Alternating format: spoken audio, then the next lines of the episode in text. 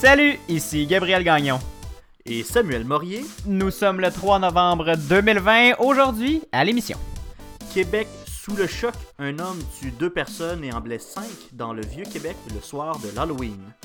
Jour d'élection aux États-Unis, on revient sur cette longue campagne électorale américaine et ce qui nous attend pour le scrutin de ce soir. Et on termine en parlant du drame à Vienne, en Autriche. Des terroristes voulaient s'en prendre à une synagogue.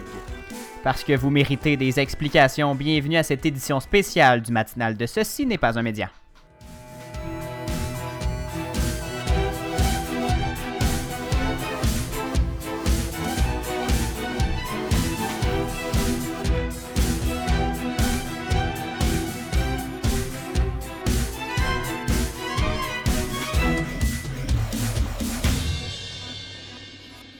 Bonjour Samuel.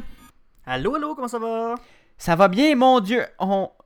Faut, commencer à chaque jour, à chaque fois qu'on enregistre, à faire des blagues avant d'entrer de, en onde parce que ça nous craint toujours avant. Sauf que là, il a fallu revenir euh, à notre ton grave pour les manchettes, là, parce que... Oui, c'est ça l'affaire, c'est qu'on pouvait pas commencer avec un petit ton funny, là. Non, c'est ça, parce que, euh, vous l'avez, on l'a dit en ouverture, là, c'est, euh, c'est une édition spéciale du matinal de Ce n'est pas un média, Samuel, parce qu'on va couvrir deux sujets et on va clôturer l'émission avec un dernier, donc deux et demi, là, il y a le, grosse Grosse journée en Autriche, là, à Vienne, où il y a eu un attentat terroriste. On va revenir avec plus de détails tout à l'heure. On n'a pas beaucoup d'informations sur ce qui se passe ou ce qui s'est passé. Euh, donc, on ne peut pas en, parler en long et en large, mais on va quand même euh, vous expliquer la situation euh, d'ici la fin de l'émission. Mais on ne pouvait pas non plus passer sous silence l'important drame à Québec, Samuel. la, fin de semaine a été dramatique, c'est le mot, dans, le vieux Québec. Et évidemment, jour de scrutin aux États-Unis, fallait, fallait absolument en parler en long et en large parce que ça va avoir des conséquences partout.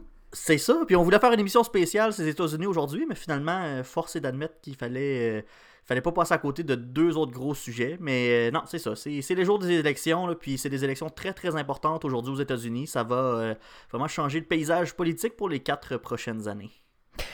Et oui, mon Dieu, et ça, ça, m'angoisse tout ça, hein, Samuel. Euh, c'est le, le, le, On sait pas ce qui va se passer et c'est ça qui me stresse. Alors, Samuel, euh, on commence cette émission. On va euh, prendre notre, notre ton sérieux parce que cette histoire-là, c'est complètement dramatique. littéralement une nuit d'horreur à Québec samedi. Le soir de l'Halloween, un homme de 24 ans a tué deux personnes et en a blessé cinq avec une épée. Ça s'est passé dans le vieux Québec et la police tend à démontrer, les policiers ont, cru comprendre que l'objectif c'était de tuer le plus de gens possible. Oui, je vais commencer en, parlant des deux victimes, là, François Duchesne, qui était un employé du Musée national des beaux-arts de Québec, et euh, Suzanne Clermont, qui était une coiffeuse euh, qui, euh, qui, au dire de ses voisins, était appréciée de tous. Ce sont les deux victimes de cette, attaque horrible qui a, vraiment, qui nous a secoué. Bon, oui, samedi soir, on était encore réveillé quand la nouvelle est tombée, mais surtout qui nous a secoué au réveil dimanche matin quand on s'est levé puis qu'on a vu que, qu'il s'était passé ça, effectivement à Québec. Une véritable nuit d'horreur, Gabriel. En fait, bon, je vais commencer par un petit parcours, là, vite, vite, des événements. Euh, c'est vers 22h28 que la police a été alertée en premier qu'il y avait un individu qui se promenait dans le secteur du Vieux-Québec. Euh, il était armé d'une, d'une épée, un, katana, une épée, un mhm. sabre japonais. Puis, euh, il se déplaçait au travers du Vieux-Québec en en attaquant les passants qui, le croisaient. Donc euh, son parcours a commencé pas loin du château Frontenac où il aurait laissé son véhicule et ensuite il serait parti à pied. Et c'est euh, sur euh, la rue du château en fait qui, aurait, qui aurait abattu sa première victime. Et ensuite plus loin on aurait abattu la deuxième victime. Et c'est proche de l'espace 400e qu'on aurait retrouvé finalement le suspect. Et au moment où on l'a retrouvé son épée était plantée au sol et les paramédics l'ont apporté à, l'hôpital parce que ben, il souffrait euh, vraisemblablement d'hypothermie une fois qu'on a procédé à son arrestation.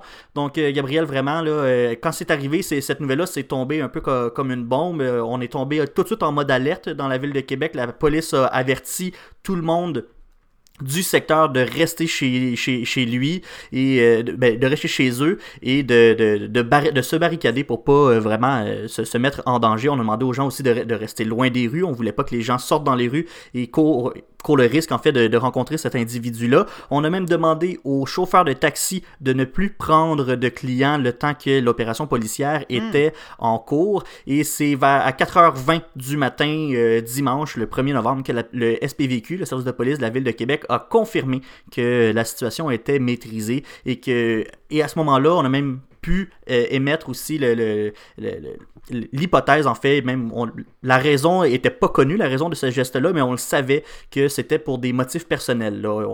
On, a tout de suite écarté la thèse d'un attentat terroriste ou, des, euh, ou une attaque de, de, de, nature haineuse ou religieuse. C'était des motifs personnels. Samuel, pendant, euh, pendant les premières heures de, de ces événements-là, on a vraiment eu peur que ça soit un, un attentat terroriste, que l'homme ait eu des complices, mhm. que son objectif c'était d'aller soit dans le Parlement, soit. Là, on s'entend que c'était samedi, là, il samedi soir, il n'y avait pas. Euh, et surtout. Euh, en, pandémie, un samedi soir, alors qu'il fait froid, à l'Halloween, il n'y avait pas grand monde dans les rues, mais on a, on a craint que ce soit que se déclare comme un attentat terroriste. Ben c'est ça, effectivement, parce qu'on on a pu avoir cette crainte-là que, qu'on veuille s'attaquer euh, au Parlement parce que c'était pas très loin de la colline parlementaire. Puis aussi, Québec est quand même euh, a, quand même un, historique, ben pas un, historique, mais quand même encore euh, cicatrisé et, cicatrise encore de l'attentat de 2017 à la mosquée de Québec. Donc on, mm-hmm. on, a eu ce souvenir-là là, qui, qui, nous est revenu dans notre mémoire collective. Même Régis Labombe en a, en a parlé dans son point de presse le le, lendemain. Pour lui, c'était comme un film qui rejouait sans cesse en boucle dans sa tête. Ouais, l'impression de, rejouer, de rejouer dans un mauvais film. Euh, c'est ça. Donc, euh, effectivement, on, avait cette crainte-là, mais finalement, on a vraiment eu euh, la confirmation que c'était des motifs personnels. vraisemblablement, c'est causé par une détresse psychologique. Là. On, aurait eu, selon des rapports médicaux, on pouvait voir que c'était quelque chose qui avait déjà été pensé par, euh, par le suspect. Euh, donc, euh, c'est ce qui nous permet de, de, dire que c'était un, un attentat prémédité. il avait déjà réfléchi à cette optique-là, mais la police n'était pas en possession de ces informations-là avant, avant l'attaque de samedi parce que c'était dans des registres médicaux et non dans des registres judiciaires. Donc, la police n'était pas au mhm. courant, seulement les professionnels de la santé et probablement qu'on jugeait qu'il n'était pas à risque de passer à, à l'acte tout de suite. Malheureusement, samedi, on a eu le contraire. Samuel, est-ce que l'enquête se poursuit toujours? Il y a eu d'ailleurs des perquisitions chez, au domicile du suspect à Sainte-Thérèse. Il habitait euh, sur la rive nord de Montréal. Et est-ce qu'on sait, est-ce qu'on a plus de détails sur l'enquête et sur les chefs d'accusation? Ben, c'est ça l'affaire. C'est ce qui surprend le plus parce que c'est un. C'est même pas un citoyen de Québec. C'était, euh, effectivement, tu l'as dit, un citoyen de Sainte-Thérèse euh, qui s'est déplacé jusqu'à Québec, a fait plusieurs heures de, voiture pour se rendre à Québec pour faire cet attentat. On n'a pas encore les raisons qui l'ont poussé à aller euh, commettre cet acte euh, ignoble. On sait que c'est des motifs personnels, je l'ai dit, mais outre ça, on ne sait pas pourquoi il a choisi la ville de Québec. On a fait des perquisitions effectivement euh, à son domicile. Ça a effectivement aussi attiré des curieux qui voulaient vraiment comprendre ce qui s'était passé, mais on n'a pas eu de réponse. Les gens étaient plus, étaient plus sous le choc qu'autre chose. La, scène de crime, en fait, qui s'étendait un peu partout dans le, secteur du Vieux-Québec également. Euh, on parle d'une trentaine même de scènes de crime euh, qui étaient éparpillées un peu partout, qui allaient de la voiture du suspect aux différentes scènes de crime et même euh, l'endroit où on, l'a, on, a procédé à l'arrestation. Et le suspect qui fait face à deux chefs d'accusation de meurtre prémédité et cinq chefs de tentative de meurtre. Donc, euh, un drame euh, un drame sordide qui s'est déroulé euh, à Québec. C'est vraiment une nouvelle qui a assombri les festivités, Gabriel, les festivités de l'Halloween, et ça nous a pris de court, et surtout, ça nous a pris par surprise le lendemain matin. Même que, bon, je vous en ai parlé, la santé mentale, ça, ça, a poussé la réflexion encore plus loin, et ça a forcé la main au gouvernement provincial de devancer ses plans par rapport à cet enjeu-là. Même que le lendemain, c'était dans des discussions au gouvernement, et hier, on a eu des nouvelles également. le ministre délégué de la santé et aux services sociaux qui a annoncé une aide supplémentaire pour améliorer l'accès en soins euh, de santé mentale. Merci Samuel. En musique, voici donc Tangerine par le groupe britannique Glass Animals. Merci d'être avec nous ce matin au matinal de ce ciné pas un média en balado et à CFAC 88.3 FM. Vous écoutez le matinal de Ceci n'est pas un média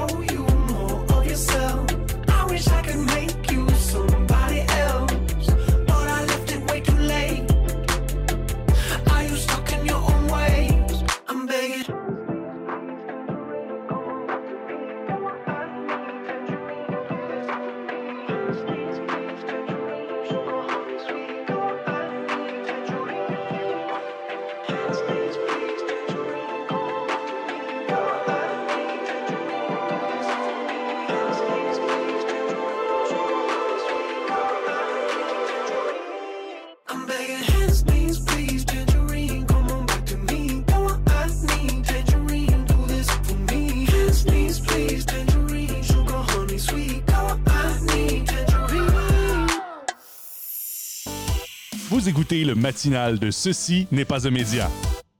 Gabriel Gagnon et Samuel Morier analysent et discutent de ce qui vous touche. Pour aller plus loin que les manchettes, abonnez-vous sur votre plateforme de podcast préférée, visitez le ceci n'est pas un média.com, partagez les épisodes et écrivez-nous sur Facebook et Instagram.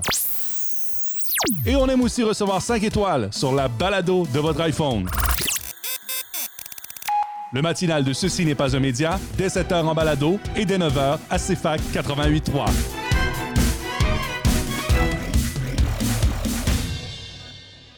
C'était Tangerine par Glass Animals. Vous écoutez le matinal de Ceci n'est pas un média avec Samuel Morier et moi-même Gabriel Gagnon. Samuel, avant la pause, euh, avant la chanson, tu nous expliquais le déroulement de la soirée, de la tragique soirée dans le Vieux Québec où deux personnes ont perdu la vie et cinq personnes ont été blessées à l'arme blanche, à l'épée euh, de style japonaise.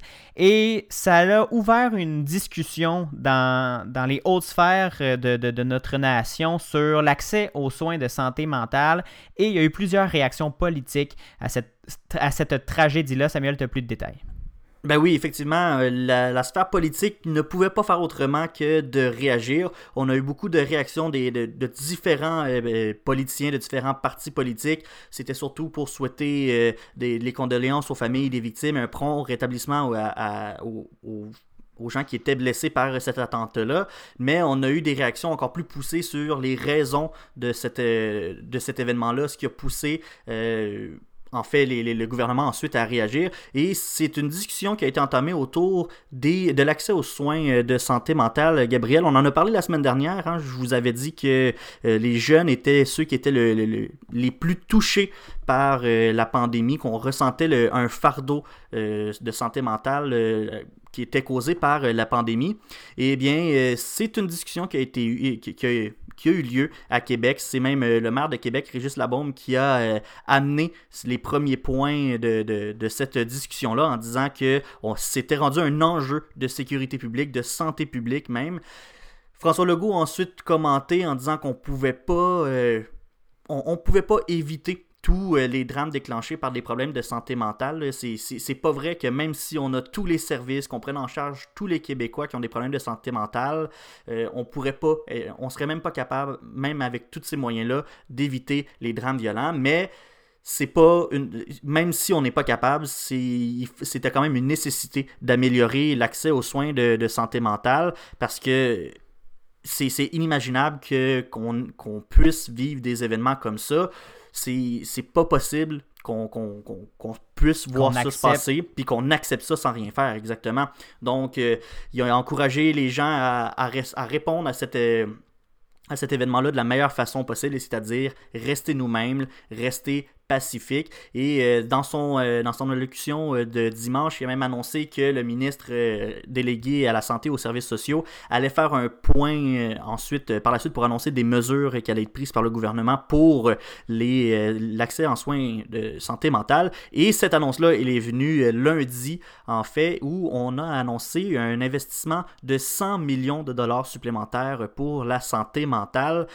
Et euh, c'était une aide financière qui était attendue depuis très très longtemps par les partis euh, d'opposition. Et en fait, c'était aussi non seulement une aide qui était attendue, mais c'était aussi une façon de rassurer la population que le gouvernement avait un plan pour euh, s'attaquer à des problèmes euh, comme, ceux de l'accès euh, aux soins de, santé mentale. On voulait rassurer la population qu'on mettait des, moyens concrets pour régler la situation.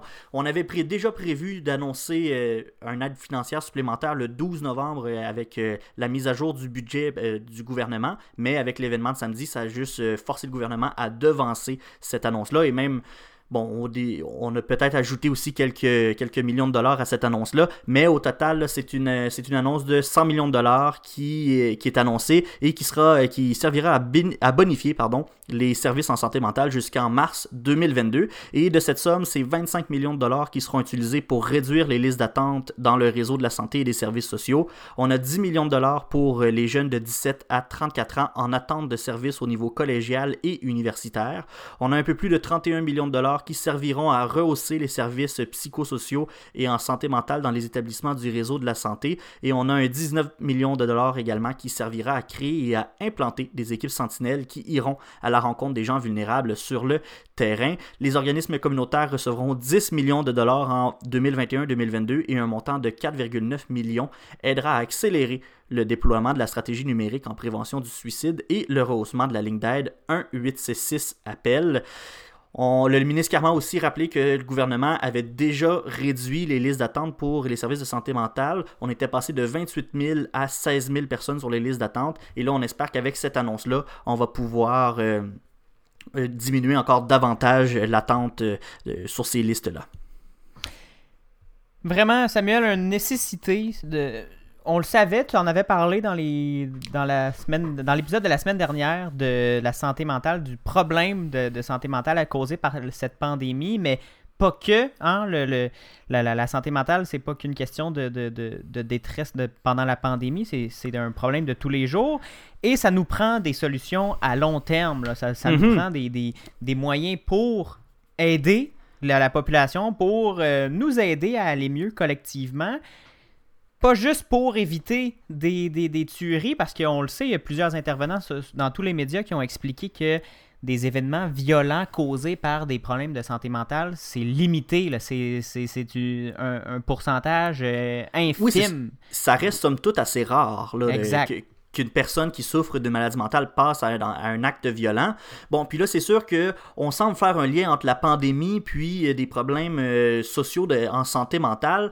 François Legault était pas prêt à dire que l'événement de samedi était lié avec euh, au confinement de, qui est en cause, en fait, qui, a été causé par la pandémie c'est ça, il était pas prêt à s'avancer. Il dit qu'il y a quand même un lien qui pourrait se faire. il était d'accord avec le maire Labombe comme quoi c'était peut-être euh, qu'on voit des conséquences directes de la pandémie sur la santé mentale des gens, mais c'est mais ça se peut que non, ça, se peut très bien que ce, soit un hasard. Oui, c'est ça, on, ne peut pas le savoir absolument pour le moment. On n'a pas encore cette réponse à cette question-là.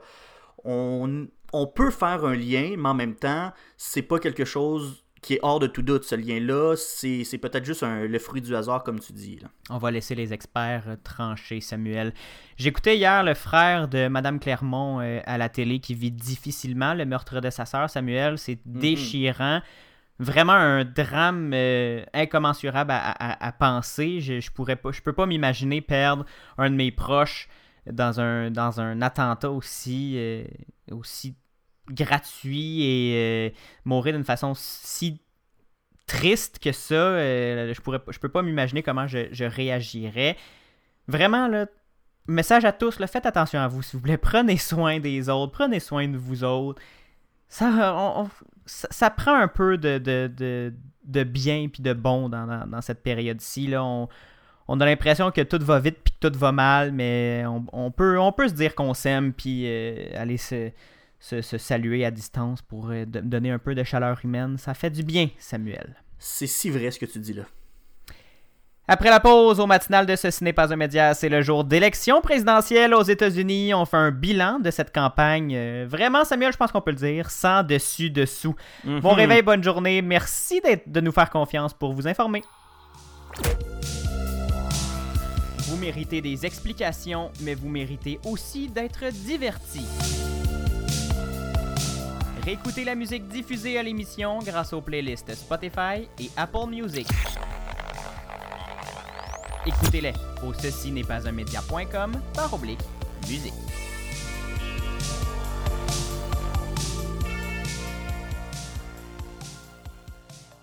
Vous écoutez le matinal de Ceci n'est pas un média avec Gabriel Gagnon et Samuel Morier. Gabriel, on est mardi et pas n'importe quel mardi, le 3 novembre. Et outre la fête de mon père, ben ça veut dire que c'est jour d'élection le 3 novembre cette année. Ben oui. Ça fête tombe dans le euh, beurre un peu à, son, à ton père. Oui, ben c'est ça. On l'oublie un peu. C'est pas grave, on l'a fêté dimanche. Fait que c'est bon. C'était la fête à ma mère euh, dimanche. On la salue. Ah, ben oui, on, salue nos parents. Et donc, Gabriel, mardi 3 novembre aujourd'hui, les Américains sont appelés à choisir qui de Joseph Robinette Biden ou Donald John Trump dirigera les États-Unis pour les quatre prochaines années. Et c'est une élection qui passera sans doute à l'histoire, Gabriel. Surtout qu'elle se fait dans un contexte particulier, oui, COVID-19, mais surtout dans un contexte où les tensions aux États-Unis sont plus vives que jamais.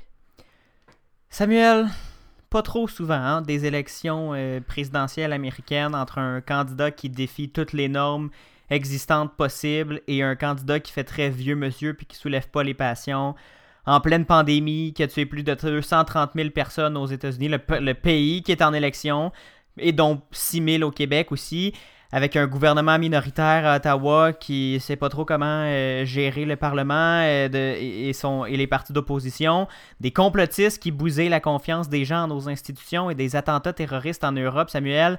Pas trop souvent des élections ah. dans ce contexte-là, s'il vous plaît. J'étais quand même jusqu'à temps que tu me parles de ça, j'étais quand même capable d'oublier que, que c'est une période de merde, Gabriel. Mais là, tu me fais juste me rappeler que ça va pas bien, là. Je suis tellement tanné. ça va tellement pas bien. Oh, Vaut mieux en rire, Samuel. Mieux vaut en rire. Puis c'est ça l'affaire, c'est que ça va tellement pas bien que t'as pas le choix de rire. Parce que ça sert à rien de s'apitoyer, mais comme, ah mon dieu. Puis c'est un rire qui fait même pas du bien en plus. on, on s'égare, là, mais. Mais là, à, qu'est-ce qu'on peut s'attendre? À qu'est-ce? À qu'est-ce? À qu'est-ce? À quoi T'en perds tes mots. Ouais, j'en perds mes mots. Là. Non, mais je te le dis, je suis, euh, je suis dépassé par les événements, puis je sais pas à quoi m'attendre pour ce soir. Moi non plus, Samuel. Puis c'est ça qui est angoissant. C'est, on l'a dit tantôt, c'est, euh, ce qui, ce qui nous cause de l'angoisse, de pas, de, de pas avoir d'idée de ce qui va se passer euh, aujourd'hui, Samuel. Les chiffres nationaux n'ont pas bougé au cours des dernières semaines. En fait, depuis très longtemps, les, chiffres euh, entre Donald Trump et Joe Biden n'ont pas bougé. Mais on ne doit pas regarder les chiffres nationaux. S'il y a bien quelque chose euh, qui nous l'a appris, c'est l'élection de 2016 hein, aux États-Unis qui mettait Hillary Clinton aux victorieuses, au, vote national. Victorieuse, je ne sais pas si c'est le bon mot dans, cette, euh, dans, dans ce contexte, mais on va l'utiliser quand même, Samuel. Et, euh, mais euh, les sondages avaient eu raison, hein, je le rappelle, au niveau national. Mhm. Elle avait gagné le vote populaire, mais avait perdu dans trop d'états clés pour remporter le fameux euh, vote au collège électoral. Mais là, Samuel, cette année, ça semble différent parce qu'on a les yeux rivés sur les, les, états clés et non seulement au vote au pourcentage national. Et Joe Biden peut être, euh, comme disent euh, les, Romains, cautiously optimistic, Samuel. Il peut avoir un optimisme prudent, Joe Biden. Oui, mais pour vrai, moi, ça m'étonne pour un gars qui a commencé sa campagne, il était quasiment mort dès le début. Il n'y avait aucun enthousiasme autour de sa campagne. Là, il est devenu le candidat officiel. Puis là, il y a des chiffres qui sont impressionnants dans des États qui sont mm-hmm. traditionnellement républicains. Il est très, très compétitif au point où c'est littéralement une égalité statistique. On n'est pas capable de prévoir qui va gagner. Puis c'est ça un peu qui rend les résultats de, cette soirée électorale-là tellement incertains parce que tout dépendant lequel des deux candidats va avoir seulement un, il a seulement besoin d'un vote de plus que l'autre, puis il peut mhm. gagner tous les, les, grands électeurs de, cet État-là, et ça peut faire complètement basculer le, le résultat du vote. Samuel, tu parles de chiffres euh, qui. Tes, chiffres sont tirés de la même source que moi. En fait, il y a tellement de sondages et de firmes de sondages qui disent euh, plein de, plein de. qui donnent plein de données super intéressantes, mais ça vaut pas la peine de regarder chaque sondage un par un. Ce qui est le fun à regarder, puis ce qui est important à regarder, ce sont les tendances, comme on le sait, et les agrégateurs de sondages. Mm-hmm. Il y en a un, Samuel, qu'on connaît très bien au Québec et au Canada. C'est bien sûr Québec 125 de Philippe ah. Gifournier. C'est mon préféré. Qui a prédit avec euh, beaucoup de précision, mais ben, pas prédit, mais qui a tenté le pouls avec beaucoup de précision les, euh, les, les, électeurs, les élections québécoises et canadiennes. Il avait prévu, il avait affirmé qu'elle allait avoir une victoire renversante de la CAQ lors des dernières élections euh, québécoises. Et bien, c'est ce qui s'est passé. Et là, le modèle statistique de Philippe Gifournier parle d'une victoire de Biden avec au minimum, selon le, modèle, selon les prévisions du, de Québec 125, au minimum 279 grands électeurs et le, ça en prend 270 pour mhm. remporter la présidentielle aux États-Unis. Donc on serait à 9 grands électeurs euh, de, de- de plus que le 270. Et Mais ça, c'est au minimum. Si Joe. Biden performe plus ou moins bien, mais qu'il gagne pareil. Exactement, ce sont, ce sont des, des c'est un plancher euh, selon, euh, selon le Québec 125 pour Joe Biden et si il se, il performe mieux que prévu, ben là, on parle, on fait Québec 125, le modèle de Québec 125 prévoit qu'il pourrait aller chercher 61 autres grands électeurs euh, supplémentaires et les ajouter à ces 279. Donc Selon, toujours selon M. Philippe Giffournier, la marge de, de- de- de Joe Biden est assez bonne. Par contre, il faut, euh, il faut y aller tout en nuance, encore une fois, parce que le, il faut que ces, ces intentions de vote-là se transforment en vote, Mhm. Samuel. Et c'est ce qui est le plus difficile pour les démocrates en ce moment. Il faut que les démocrates sortent voter, premièrement, et il faut que les, que les, les gens puissent voter. Parce qu'on on l'a vu dans les dernières semaines, les républicains, il y, a, certains gouverneurs républicains, chaque État est responsable de ça, de- des élections présidentielles, Samuel, d'organiser les élections présidentielles. euh, euh, il y a donc 50 élections présidentielles aux États-Unis. Et chaque État est responsable de, ses règles. Et il y a certains gouverneurs sans scrupules, n'ayons pas peur des mots, qui limitent à un point tel l'accès au vote que des victoires démocrates seraient presque hors de portée. Donc il faut Mhm. que les, les, les- les électeurs démocrates puissent sortir voter et puissent euh, et, et- et aillent voter. Et aillent voter. C'est surtout ça le, le- le- le point. Parce qu'il n'y a pas vraiment d'indécis, hein, Samuel, à ce, temps, à ce moment-ci de la course. là. S'il y en a, euh, ils sont, c'est parce qu'ils n'ont rien suivi des quatre dernières années. là. On peut pas. euh, je crois que c'est tellement polarisé et polarisant comme campagne électorale et comme présidence que on est soit d'un camp, dans un camp ou dans l'autre.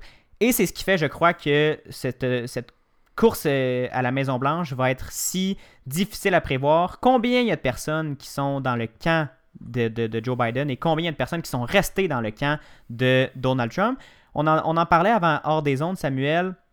Il y a- on, a l'impression que il n'y a pas beaucoup de. qu'il y a des électeurs de Trump qui vont rester avec Trump, qu'il y a des électeurs de Trump en 2016 qui ont été déçus du président et qui vont quitter le bateau, et qu'il n'y a pas vraiment grand électeurs de Clinton qui vont voter pour Donald Trump cette année et qui risquent de rester dans le camp euh, des démocrates. Donc, on a l'impression que Joe Biden ne peut qu'additionner les votes. Ça reste à voir, mais selon les, les modèles, une avance euh, pour euh, M. Biden. On va, voir, on va voir ça ce soir, Samuel, ou dans les prochains jours. Ben écoute, c'est sûr que euh, on pourrait toujours avoir une surprise. Hein, les chiffres ne donnent quand même pas euh, Donald Trump perdant pour autant. On pourrait toujours voir une, euh, une, une prémalure, non, comme on appelle finalement les républicains qui vont sortir. euh, Puis c'est un peu ça l'enjeu aussi. Quel parti va être capable de faire sortir ses électeurs euh, le Mhm. plus Mais la bonne nouvelle dans tout ça, Gabriel, c'est que ces élections-là semblent vraiment déchirer les passions des gens parce qu'on a un taux de participation beaucoup plus élevé que les autres euh, élections. Mhm. Donc, euh, s'il y a du positif là-dedans, c'est que les gens ont- se sont enfin intéressés ou en tout cas trouvent que ces élections-là sont plus importantes que les autres parce qu'on a un taux de participation beaucoup plus élevé. Au Mais là, on vote par anticipation, oui. Oui, au vote par anticipation. Mais là, on s'étire un peu, Gabriel. On va aller prendre une pause. On va continuer cette conversation-là au retour. On va encore parler de chiffres et d'élections américaines. Qu'est-ce qui nous attend le mardi 3 novembre ce soir? Qu'est-ce qui se passe? Restez là.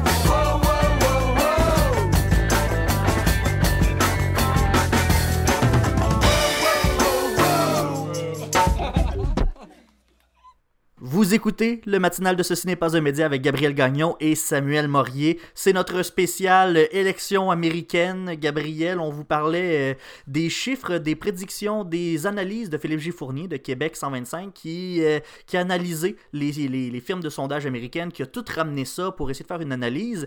Et là, nous, on, s'amusait à y aller de nos, analyses personnelles également, ce qu'on prévoyait ou ce qu'on percevait de ces élections-là. Et toi, le Gabriel, tu nous parlais d'un- d'une tendance peut-être qui favorisait Joe Biden, les électeurs d'Hillary Clinton qui risquent, qui risquent de rester avec lui, les républicains mécontents de Trump qui risquent aussi de, de traverser vers, vers Joe Biden. Donc, toi, tu as l'impression que Joe Biden ne peut que gagner des électeurs euh, cette année, contrairement à Trump qui s'est contenté de rester euh, près de sa base et de parler à sa base. Est-ce que... Ben, c'est à l'image de la campagne, Samuel, parce que justement, le président euh, Donald Trump, on a l'impression qu'il n'a fait que ça durant toute cette, campagne-là, qu'il n'a fait que ça parler à sa base et qu'il n'a pas tenté d'élargir, de parler de parler aux fameuses femmes de banlieue, de parler aux gens des métropoles américaines qui sont qui sont beaucoup à voter. C'est des grandes villes aux États-Unis. New York, euh, Philadelphie, euh, Pittsburgh. euh, ce, ce sont des grandes villes.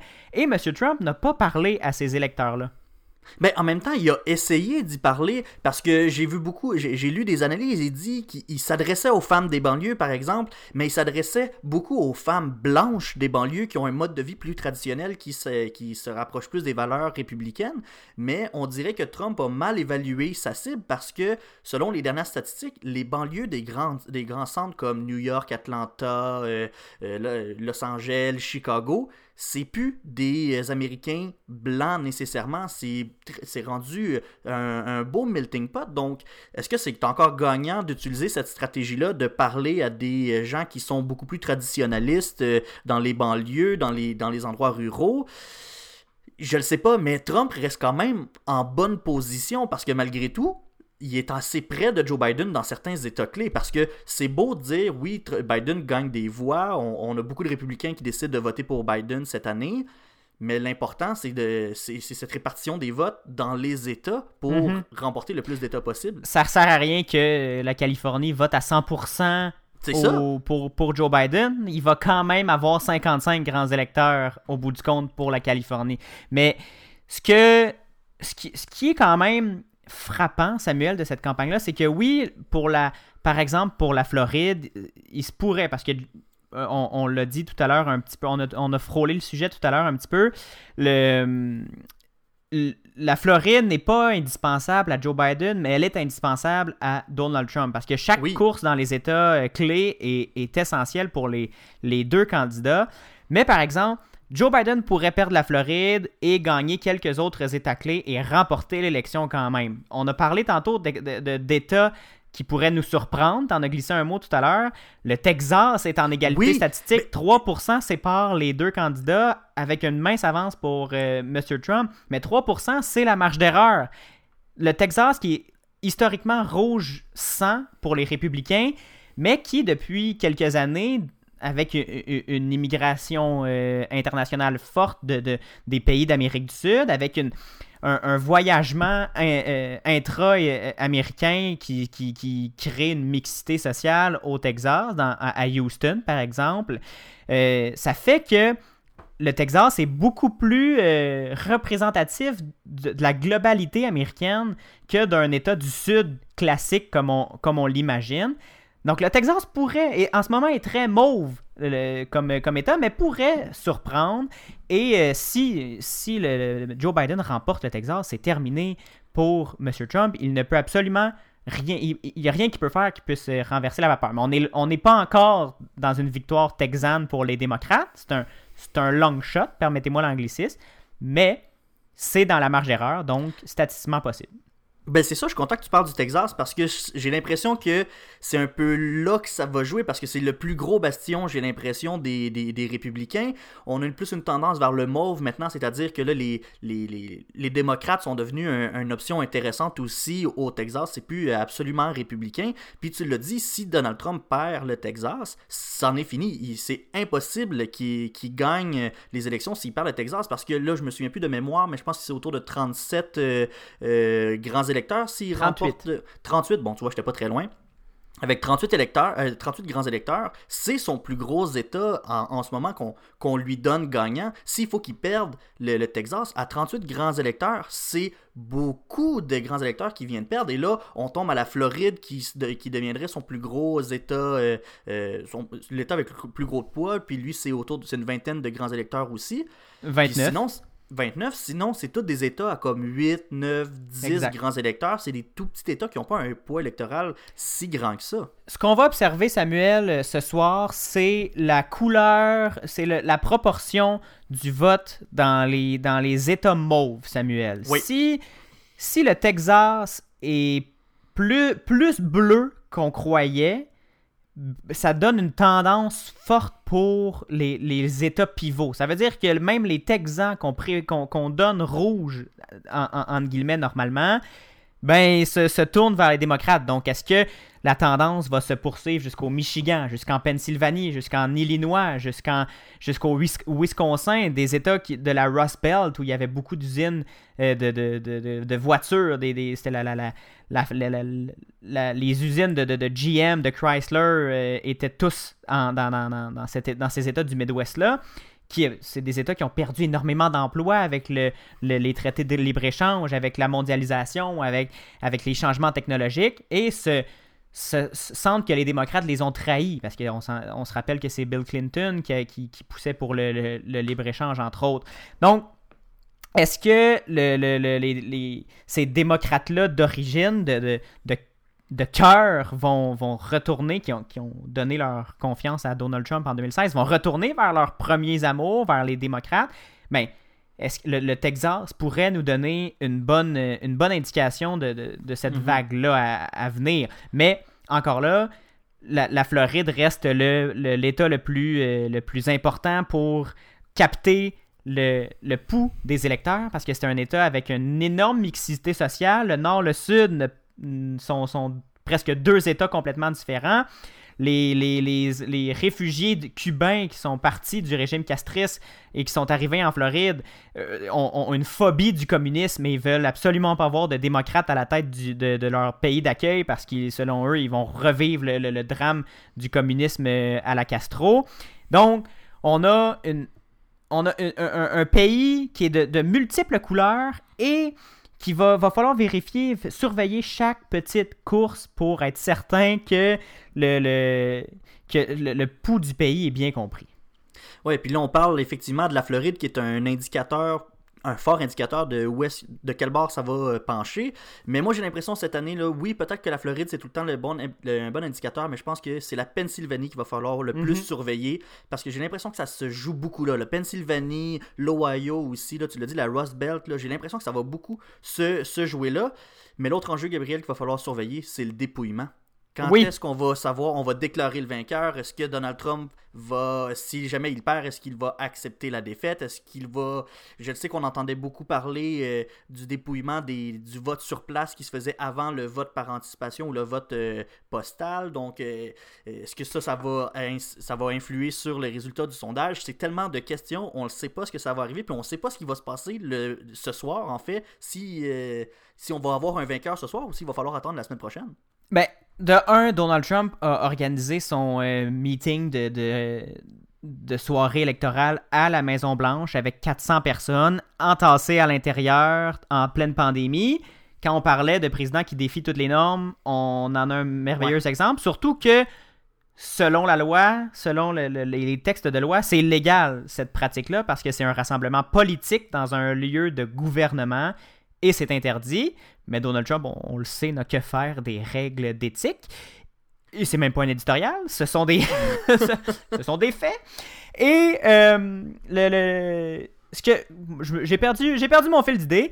Mais ce que je disais, c'est que oui, que le dépouillement va être euh, à surveiller parce que il y a tellement de votes par anticipation et de votes par correspondance, Samuel. Les États ne sont pas tous équipés pour ouvrir chaque enveloppe et compter chaque vote rapidement. Euh, On s'entend, même ici en Colombie-Britannique, le, le dépouillement pour le- l'élection provinciale est long et ardu à cause de l'importance du vote par correspondance et du vote par anticipation. Et c'est fondamentalement, c'est fondamentalement pas grave, Samuel, si on n'a pas de vainqueur euh, déclaré officiellement à la télé. euh, déclaré à la télé, en fait, pas officiellement, déclaré à la télé le 3 novembre, ce soir. C'est pas grave. L'important, c'est que tous les votes soient dépouillés, soient comptés et qu'éventuellement on aille un vainqueur selon la voix populaire, selon le vote des gens. Et la, date, on s'en fout un peu, Samuel. Oui, ça va être euh, un, drame pour nous, journalistes, qui suivons ça euh, de minute en minute et qui voulons une réponse instantanément. Mais pour la démocratie, ça dérange pas si le vote prend, si le dépouillement prend plus de temps que prévu, en espérant que le président soit du même avis, c'est ce qui a pas l'air, euh, il a évidemment pas l'air du même avis que nous. Il s'arrange pour vous, il s'arrange pour préparer des contestations euh, judiciaires un peu partout aux États-Unis, surtout dans les États qui s'annoncent serrés. Merci Gabriel pour ces explications. On en a parlé un petit peu plus longtemps que prévu, mais qu'est-ce que tu veux? C'est un sujet tellement intéressant qu'on n'a pas le choix d'en parler un petit peu plus longtemps. Nous, on va faire une courte, courte pause et ensuite on vous revient avec un autre sujet. On vous parle d'un attentat en Autriche, à Vienne plus précisément. Restez avec nous. Vous écoutez le matinal de Ceci n'est pas un média. On va changer de sujet maintenant, Gabriel. On se transporte maintenant en Europe. Euh, L'Autriche qui a eu une journée très difficile euh, hier, euh, lundi. En fait, je parle de l'Autriche, mais surtout Vienne, qui a été le théâtre d'un attentat terroriste qui visait une synagogue. Oui, Samuel, triste journée dans la capitale autrichienne, Samuel, à Vienne, précisément, comme tu l'as dit. Le ministre autrichien de l'Intérieur a déclaré que plusieurs personnes avaient été tuées lors d'une attaque dans le centre de la ville, sans donner de, chiffres. Le bilan est toujours pas fait. Pour le moment, on ne parle toujours que de deux morts, soit un des terroristes et un policier. Ce qui s'est passé, Samuel, c'est que vers 20h, heure locale, heure de Vienne, euh, une fusillade a éclaté près d'une syna- d'une synagogue et euh, près de l'opéra, selon le ministère de l'Intérieur, qui a rapidement parlé euh, d'une attaque terroriste parce que elle a été, selon toute vraisemblance, orchestrée pour s'attaquer à la synagogue. On parle de plusieurs assaillants, plusieurs terroristes qui, qui ont tenté de s'en prendre à des passants, à des, gens dans, à des policiers, à, des gens dans un restaurant même. Il y a eu une rumeur sur une prise d'otage qui s'est avérée démentie par la police finalement. Et on, on parle aussi de six scènes de crime. On n'a pas énormément d'informations au moment où on enregistre cette émission-là. Tout ce qu'on sait pour le moment, Samuel, c'est qu'il y a une importante opération policière qui est toujours en cours au moment où on enregistre l'émission euh, dans la capitale de Vienne, qu'il y a six, justement, scènes de crime, comme je l'ai dit, dans la ville, qui sont euh, tous considérés comme des, attentats, des, des, scènes de crime en lien avec cet attentat terroriste-là. Il y a des, au moins un assaillant qui aurait pris la fuite. Les assaillants étaient lourdement armés, étaient munis de, mitraillettes euh, semi-automatiques, de fusils euh, très imposants qui pouvaient faire beaucoup de dommages. Et euh, on parle aussi de- les, les- les- terroristes se sont aussi réfugiés dans un, dans un restaurant, dans un hôtel, et on, se sont cachés, et ont échangé des coups de feu avec, euh, avec les policiers. Donc, c'est ce qu'on sait pour le moment. Il y a eu des, des réactions politiques, évidemment, en Autriche, mais aussi partout dans l'Union européenne.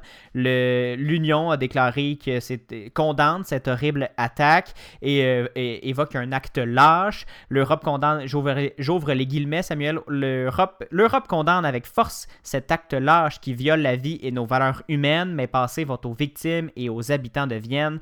Après l'horrible attaque de ce soir, nous sommes aux côtés de l'Autriche. Le président de l'Italie a aussi mentionné que partout sur notre continent, nous sommes unis contre la violence et la haine. L'Europe est ébranlée dernièrement, Samuel, euh, après euh, d'ailleurs les attentats en France qui ont tué un, professeur, un enseignant euh, qui a été décapité par un terroriste. On ne sait pas connaît pas pour le moment les motifs des, assaillants ni euh, le- leurs objectifs, même si ça s'est passé autour d'une synagogue. Est-ce que c'était vraiment leur objectif principal ou ils en ont profité euh, pour s'attaquer à la synagogue? La police est très avare de commentaires. Elle ne veut pas répéter, je crois, selon ce qu'on, lit et ce qu'on entend, elle ne veut pas répéter l'espèce de chaos qui, qui, euh, qui a été autour de- des attentats de Charlie Hebdo et du Bataclan en France, où les, sources parlaient aux journalistes et donnaient des informations parfois erronées. Et on a eu la fameuse euh, phrase de, de- de- d'Éric Duhem de notre côté vaut mieux euh, de, la faute, de la mauvaise information que pas d'information pantoute. Il parlait de, de- de- de- des attentats terroristes et de, de fausses informations qui circulaient lors de ces attentats-là. Donc, on n'a pas beaucoup d'informations. Le gouvernement est très avare de commentaires. Ce qu'on sait, c'est qu'il y a au moins deux morts. Les gens de Vienne ne doivent pas sortir de chez eux parce qu'il y a des, terroristes qui seraient toujours en fuite, toujours au moment où on enregistre cette émission. Euh, Peut-être que pendant la nuit, ça l'a déboulé, mais ce qu'on sait pour le moment, c'est que justement, on s'en tient à ce- ces informations-là. La capitale autrichienne qui est secouée par un attentat terroriste qui, encore une fois, nous rappelle le drame des, des attentats de Paris euh, au Bataclan et à Charlie Hebdo et un peu partout en Europe. Là, les, les- C'est, cette vague d'attentats terroristes qui, euh, qu'on dirait qu'on n'est pas capable de se sortir, Samuel. Oui, il y a vraiment, on dirait pas, pas une tendance, mais euh, on a une triste suite d'événements semblables en Europe. Euh, c'est, c'est- c'est très dommage et on est de tout cœur euh, avec, euh, les, avec les Européens, mais surtout avec les victimes et les familles des victimes. Merci, Gabriel. Ça fait plaisir. Samuel, c'est ce qui conclut cette édition sur euh, cette triste note euh, du matinal de Ceci n'est pas un média. Édition spéciale, hein, on n'a pas couvert le, même nombre de sujets qu'à l'habitude, mais je crois que la gravité et l'importance des sujets de, cette semaine euh, nous forçaient à, à ne résumer que ces événements-là. Donc, ce qu'on retient, c'est une triste, une triste soirée à Québec. Il y a des élections ce soir aux États-Unis qui risquent de se dérouler, qui risquent d'être le- les votes risquent d'être dépouillés pendant encore plusieurs jours. On n'aura peut-être pas de verdict final rapidement. Et il y a un attentat terroriste qui se déroule à Vienne, en Autriche. Merci Samuel d'avoir été là et d'avoir préparé cette spéciale. Ben, ça m'a fait plaisir, Gabriel. C'était un peu sombre, hein, on le sait bien, mais qu'est-ce que vous voulez? Je pense qu'on est tous un peu tannés de 2020. Il va falloir qu'elle finisse euh, un peu cette année-là. Mais il faut trouver du positif malgré tout. J'espère que cette émission est un peu un baume sur vos plaies si jamais vous avez de la difficulté à passer au travers de vos journées. Parce que le, moi, c'est moi. le- le meilleur moyen de, de gérer, je crois, cette, cette série d'événements euh, dramatiques et un peu traumatisants, c'est de bien se les faire expliquer, de bien comprendre. Et on est là pour ça, Samuel. On est là pour ça et j'espère que vous serez là mardi prochain pour notre prochaine édition du matinal de Ceci n'est pas un média. 7h en balado, 9h à la radio au CFAC 88.3 à Sherbrooke. Suivez-nous évidemment sur notre page Facebook de Ceci n'est pas un média, sur Instagram CNPUM baramba balado, ceci n'est pas un média.com pour réécouter tous nos épisodes et écouter notre musique diffusée, barre oblique musique pour nous écouter et barre oblique balado pour ben, barre oblique balado pour nous écouter et barre oblique musique pour écouter la musique diffusée. Samuel, on se reparle la semaine prochaine pour une édition normale de l'émission. On va revenir évidemment sur le- le- les élections américaines. Oui, on se le souhaite que ce soit normal. Oh, ça souhaite, oui. Un petit peu de normalité dans cette année. Ça, ça ferait du bien. Merci, Samuel. Salut!